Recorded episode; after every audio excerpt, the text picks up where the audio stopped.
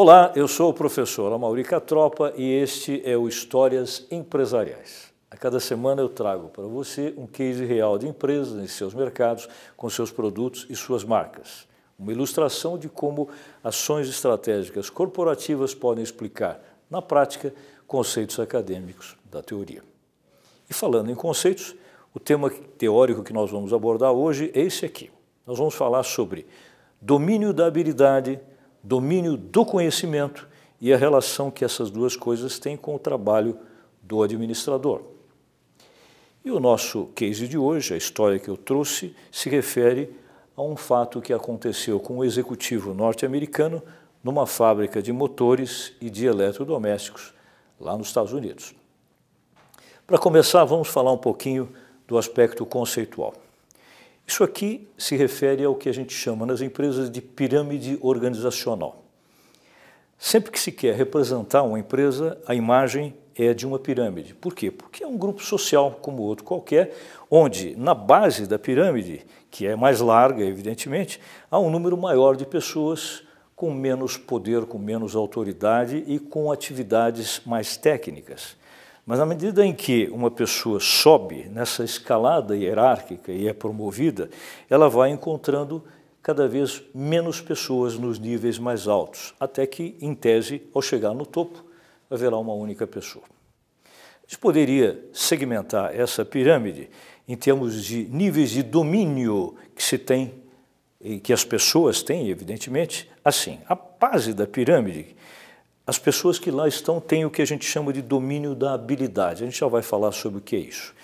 No miolo da pirâmide, as pessoas já precisam ter um outro tipo de domínio, que é o domínio do conhecimento. E no topo da pirâmide, o mesmo domínio do conhecimento, mas em escala muito maior. Como é que a gente poderia traduzir isso? Domínio da habilidade nada mais é do que aquilo que a gente chama de técnica. Essa é a diferença que existe entre a pessoa ter um conhecimento técnico ou ter um conhecimento tecnológico. O tecnológico vai aparecer nos dois níveis superiores. Qual é a diferença entre eles? Domínio técnico é a demonstração de capacidade que as pessoas têm em termos de habilidade. Muitas vezes são habilidades motoras, são físicas e assim por diante.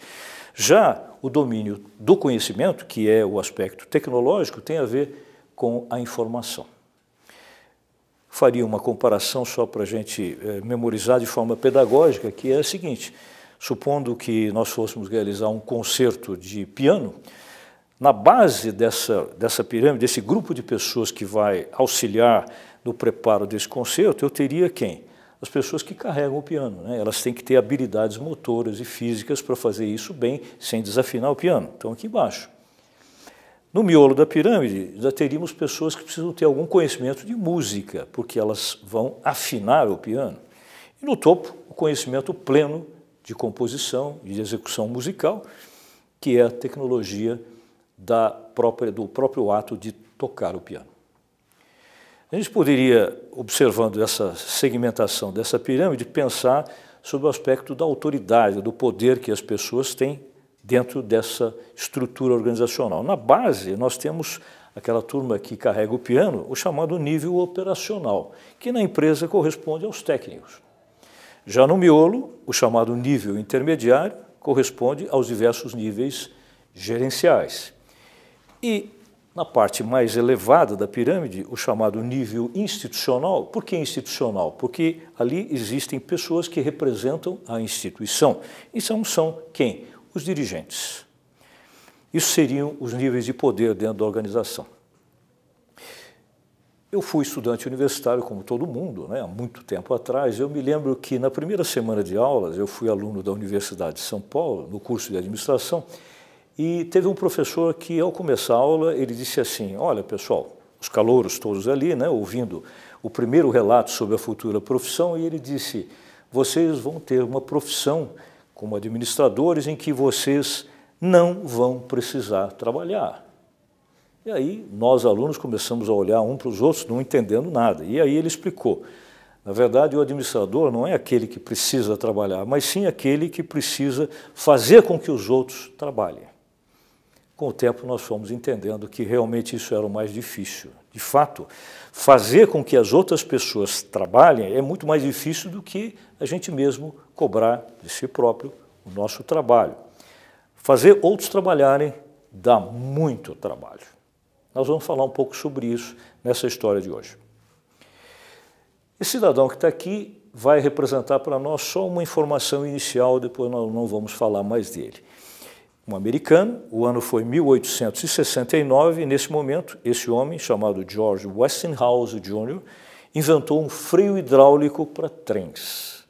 Bem, como isso deu um resultado positivo, ele resolveu se estabelecer então no mercado e criou uma empresa. Essa empresa aqui, que obviamente ele colocou o nome dele, Westinghouse Electric Company. E nessa empresa ele passou a fabricar uma série de outras coisas, não apenas freios para locomotivas.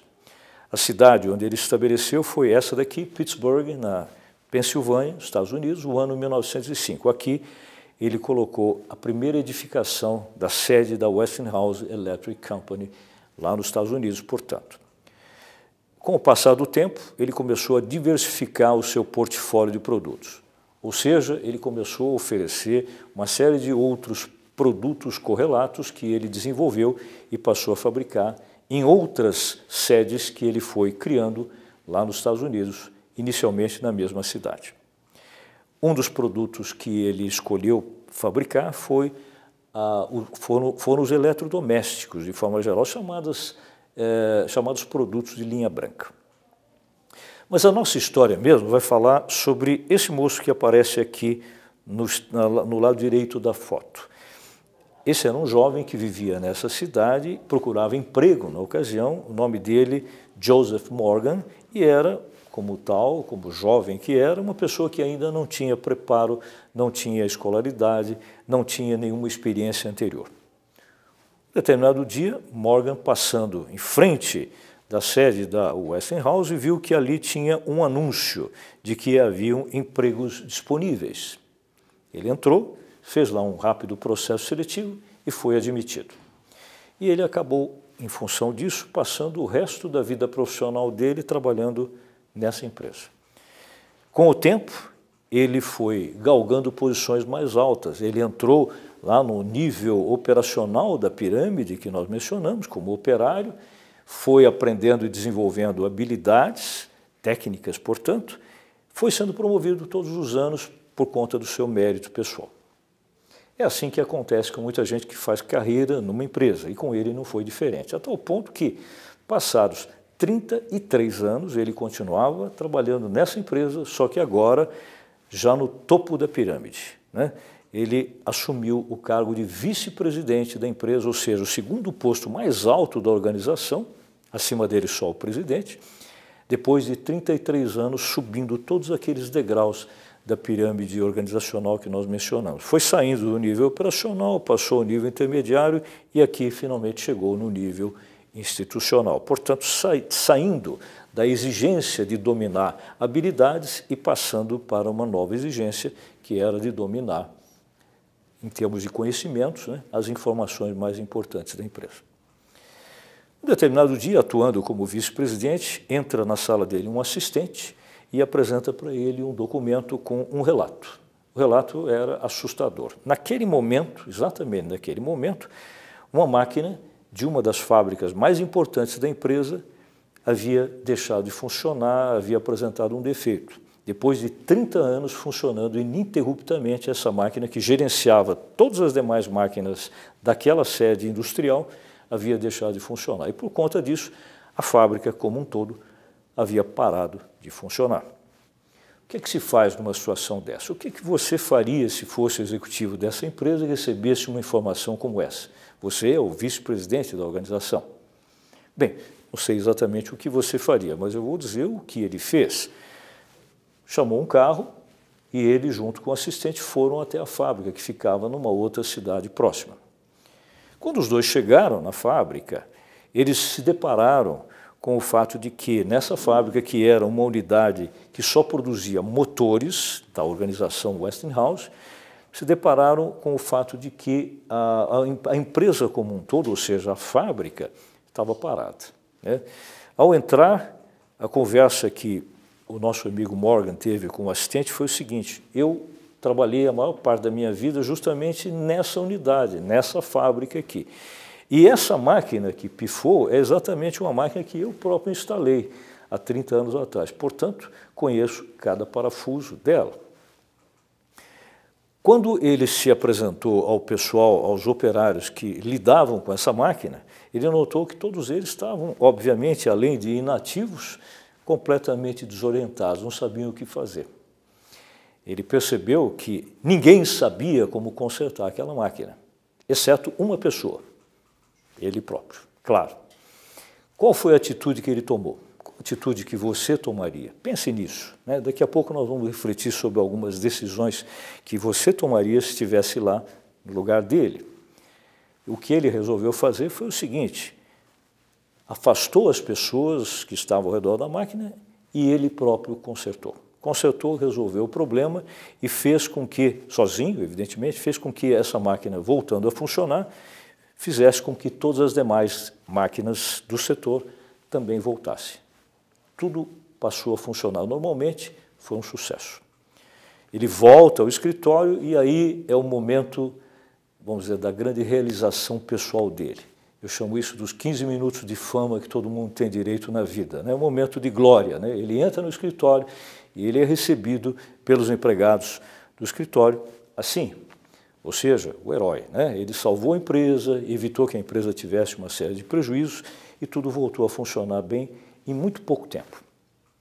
Ele vai até o escritório dele, prepara um rápido relatório, entra na sala do chefe, que era o presidente, a única pessoa que tinha mais poder do que ele, e apresenta esse relatório com os fatos que tinham acontecido. O presidente o chama para um setor mais reservado de reuniões, fecha a porta e tem uma conversa isolada com ele, onde ele diz o seguinte: Morgan, em função desse relato que você está me apresentando, eu queria te dizer que a minha decisão é: você está demitido. Demitido? Mas um herói salvou a empresa, tomou as atitudes rápidas, evitou que a empresa tivesse prejuízo e foi demitido. Pois é, reflita sobre isso. Em seguida, nós vamos ver o que, que nós deveremos julgar com relação a esses fatos ocorridos e essa demissão que foi resultado disso. Essa imagem mostra o Conselho de Administração da empresa, que é um órgão que representa os acionistas, que está acima do presidente, mas fica fora da própria organização. O Conselho de Administração se reuniu no dia seguinte, após a demissão já de, confirmada né, do, do vice-presidente, se reuniu para deliberar o que fazer perante a própria organização com uma notícia tão avassaladora. Afinal, os colaboradores todos, os fornecedores, todos que têm relações com a empresa, precisam saber o que aconteceu e, principalmente, precisam saber qual é a posição dos sócios da empresa com relação ao que aconteceu. A demissão já está definida, mas agora é preciso saber o que fazer em função dessa demissão. Muito bem, toda semana eu apresento para vocês um desafio estratégico. Normalmente, as perguntas que eu faço se referem às atitudes que você tomaria lá fora da empresa, no ambiente externo, com o mercado, com a concorrência, com os produtos, com os clientes. Hoje vai ser um pouco diferente. Nós vamos propor a vocês que avaliem que decisões vocês tomariam no ambiente interno dessa organização se vocês estivessem lá. O ano é 1938, se coloquem nesse horizonte temporal. E vocês vão fazer dois papéis. Em cada um desses dois papéis, vocês vão escolher uma posição que vocês tomariam. São naturalmente papéis alternativos. O primeiro desses dois papéis é esse aqui. Se você, no dia anterior, você fosse o presidente da empresa, você estivesse no lugar do chefe do Morgan, a pergunta é: você teria também demitido o Morgan em função desses fatos? Sim ou não? E qualquer que seja a sua resposta, o argumento, o porquê que você agiria de uma forma ou de outra. Mas você vai responder uma segunda questão se colocando numa outra posição, que aí não será a de presidente. Você estará no dia seguinte, você será um dos membros do conselho de administração, a demissão do Morgan já está definida, agora você precisa se colocar com relação ao que você acha que a empresa deveria fazer perante o seu público interno, os seus fornecedores, os concorrentes, de forma geral, com relação ao fato de que a segunda pessoa mais importante da empresa foi demitida. E ao você colocar a sua decisão, você precisa também argumentar o porquê você fez isso. Nós vamos, enquanto você reflete em casa, nós vamos trazer aqui uma pessoa que eu convidei para fazer o seu papel aqui no estúdio e responder o que faria nessas duas situações. Vamos ver. Bem, então eu tenho aqui hoje uma convidada. Vocês estão vendo aqui a Mariane, Mariane Silva Nascimento. Mariane é estudante de administração da Faculdade de Economia, Administração, Ciências Contábeis e Atuária da PUC de São Paulo. E ela vai aqui fazer o papel que você vai fazer em casa na busca de soluções para duas questões que eu mostrei para vocês no bloco anterior. Tudo bem, Mariane? Tudo bem. Então tá bem. Deu para entender bem a história? Deu, deu okay. para entender. Então vamos primeiro uh, colocar essa questão. Você agora é a presidente da empresa, da Westinghouse, nós estamos em 1938. Sim. Mediante os fatos que aconteceram, a pergunta é: você, como presidente, chefe imediata do vice-presidente Morgan, você o demitiria ou não? E qualquer que seja a sua escolha, justifica. Por que, que você agiria assim? Uh, eu acho que a princípio eu não demitiria é o vice-presidente da empresa, mas eu acredito que o presidente ele teve um, uma certa razão na decisão que ele tomou, porque a partir do momento que a pessoa está assume o nível institucional da empresa, ela tem que tomar ações mais estratégicas, né, no âmbito empresarial. Então, o fato dele ir até a fábrica pode ter sido bom, mas ao chegar lá e consertar a máquina, isso é, é descer né, para o cargo que ele tinha antes, né, de técnico. E de fato ele resolveu o problema da máquina, mas ele não resolveu a raiz do problema, que é de fato é, pensar em como eu faço para que isso não aconteça. Né? E como que eu vou gerir e comprar outra máquina, porque se aquela máquina tinha 30 anos, acredito que ela já estava obsoleta. Então, como vice-presidente, ele tem que ter um controle do maquinário da fábrica e garantir que isso não aconteça, não é e já aconteceu e resolver a raiz do problema, mas garantir que isso, essa falha não ocorra da empresa. Bem, excelente colocação. Você no começo falou sobre ele estar num nível que a gente chama de nível estratégico ou institucional, uhum. né? É verdade, isso Sim. é correto, né?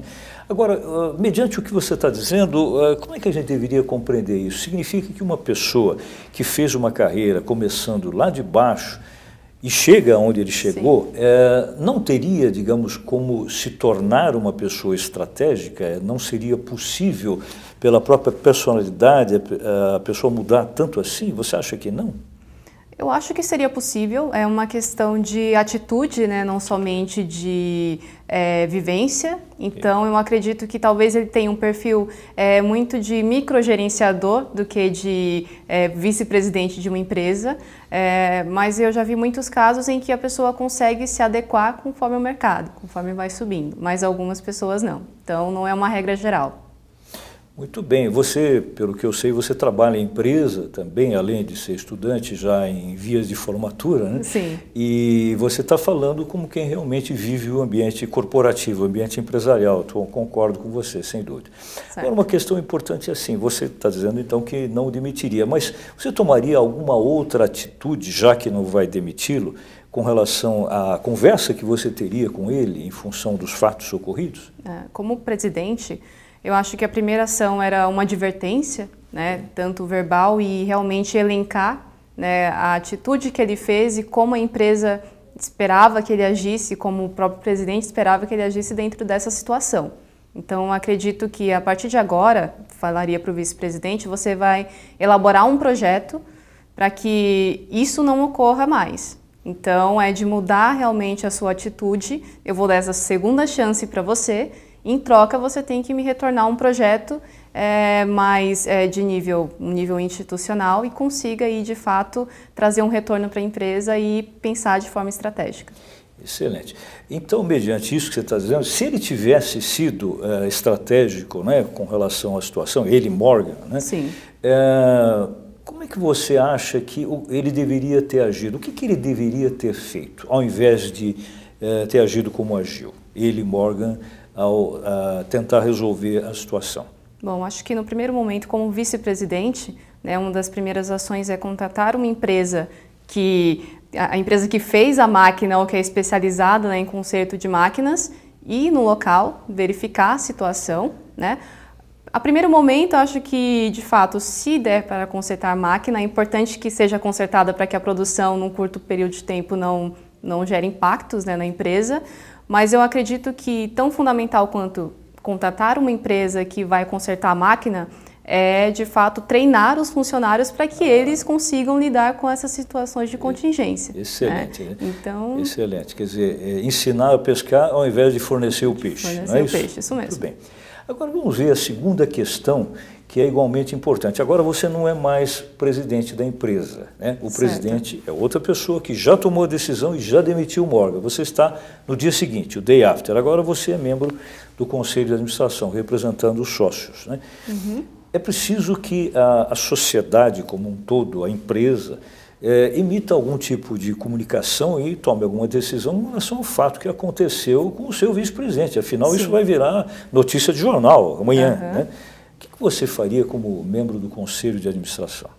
É, eu acho que, de fato, é, como toda empresa, a gente quer que todos os funcionários, inclusive os de nível institucional e mais os de nível institucional, claro. estejam aí alinhados com os objetivos da empresa e com uma perspectiva de realmente de nível institucional. Então, acho que como nota, eu, eu iria escrever uma nota, né, primeiro para os acionistas, para todos os, os stakeholders, né, fornecedores, stakeholders. enfim, é, e de esclarecer que não foi uma questão de de budget de orçamento da empresa, demissão do, do vice-presidente, que de fato ele contribuiu para a empresa durante todo esse período de tempo, mas que por questões é, estratégicas e de negócio ele infelizmente não, não faria mais parte do quadro, mas assegurando de que todos iriam ter o suporte necessário da presidência para conseguir tocar o negócio e resolver os problemas que possivelmente iriam, poderiam ocorrer. Muito bem, muito bem colocado. Até porque também os empregados, de forma geral, devem estar muito inquietos com isso que aconteceu, então é preciso que alguém oficialmente explique, inclusive se for necessário tomar alguma outra decisão, não evidentemente mudando o que já foi feito, mas acrescentar-se alguma outra decisão, o Conselho Sim. terá que fazer isso. Exatamente. É isso? Mariana, excelente participação, te agradeço muito, né? A sua, a sua contribuição foi muito útil. Muito obrigada. E você que está em casa acompanhou as ideias da Mariane, certamente tem as suas, e agora nós vamos fazer uma comparação das suas ideias, das ideias da Mariane, com o que realmente aconteceu. Vamos ver? Bem, vamos ver a primeira das duas questões que se refere, evidentemente, a decisões efetivamente tomadas pelo presidente na época e os motivos pelos quais ele demitiu o vice-presidente Morgan. Vamos ver as razões dele.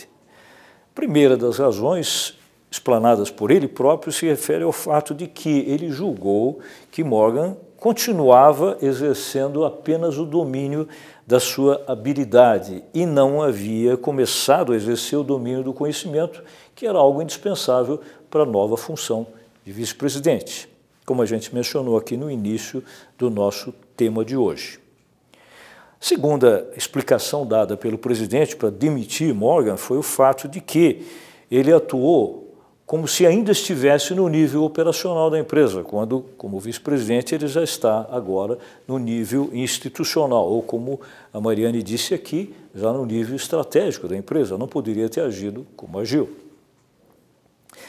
Terceira explicação dada por ele, presidente, para demitir o vice-presidente, foi que é, o Morgan agiu como um executante de tarefas e não como executivo. Lembrando que o executivo é aquele que faz com que as pessoas sejam executantes, executem, portanto, as tarefas e atinjam as metas estabelecidas. Ele não fez isso. Quarta explicação dada pelo presidente, que é uma coisa que a Mariane mencionou aqui também, é o fato de que ele errou, ele, Morgan, errou por não treinar alguém para substituí-lo quando ele saiu da fábrica, alguém que passasse a dominar a habilidade que ele tinha. No fundo, talvez ele tenha feito isso pela razão que muita gente faz em empresas, que é manter uma certa, digamos, reserva de mercado para si próprio é, não ensinar ninguém para que a empresa fique dependendo do conhecimento ou, no caso, da habilidade dele. Um erro, portanto. Uma quinta explicação dada pelo presidente foi a de que Morgan teria dado um mau exemplo, porque a partir de agora, toda vez que uma máquina quebrar, ninguém vai se preocupar em encontrar uma solução lá na fábrica. chame-se o vice-presidente, ele vem aqui, tira o paletó, tira a gravata, entra embaixo da máquina e conserta, o que evidentemente está errado. A sexta explicação dada pelo presidente foi a de que o Morgan não agiu como um administrador, e sim ele atuou como se fosse um, ainda um operário. Ou seja, ao invés de ele fazer as pessoas trabalharem, ele trabalhou no lugar delas. Essa não é a função de um vice-presidente, evidentemente. Agora, a questão fundamental que precisa ser colocada como complemento é a seguinte: se nós estivéssemos na posição de um membro do Conselho agora, já considerando que a decisão do presidente já foi tomada, já está, já está demitido o vice-presidente, como é que um membro do Conselho, que representa o capital, representa os sócios, os proprietários da empresa, como é que esse conselho e você, como conselheiro, agiria para comunicar para a comunidade dos empregados da empresa, principalmente, o que aconteceu e, principalmente, tentar explicar isso e, mais importante, tomar talvez alguma decisão complementar à do presidente com relação ao que aconteceu, que foi a demissão do vice-presidente. Pois bem, o Conselho de Administração uma vez reunido, levou em consideração o fato de que um cargo de vice-presidente exige que o seu ocupante tenha um amplo domínio do conhecimento, coisa que o Morgan não tinha. Ele tinha só o domínio da habilidade. Portanto, ele foi a pessoa errada para ser escolhida e colocada nesse lugar. E aí, então, o conselho acabou concluindo que o erro maior não foi dele, mas sim foi do presidente que o nomeou para uma função para a qual ele não tinha o preparo. Então a decisão final do Conselho de Administração foi essa aqui. O presidente no dia seguinte foi demitido também. Qual a lição que nós podemos tirar disso? Né?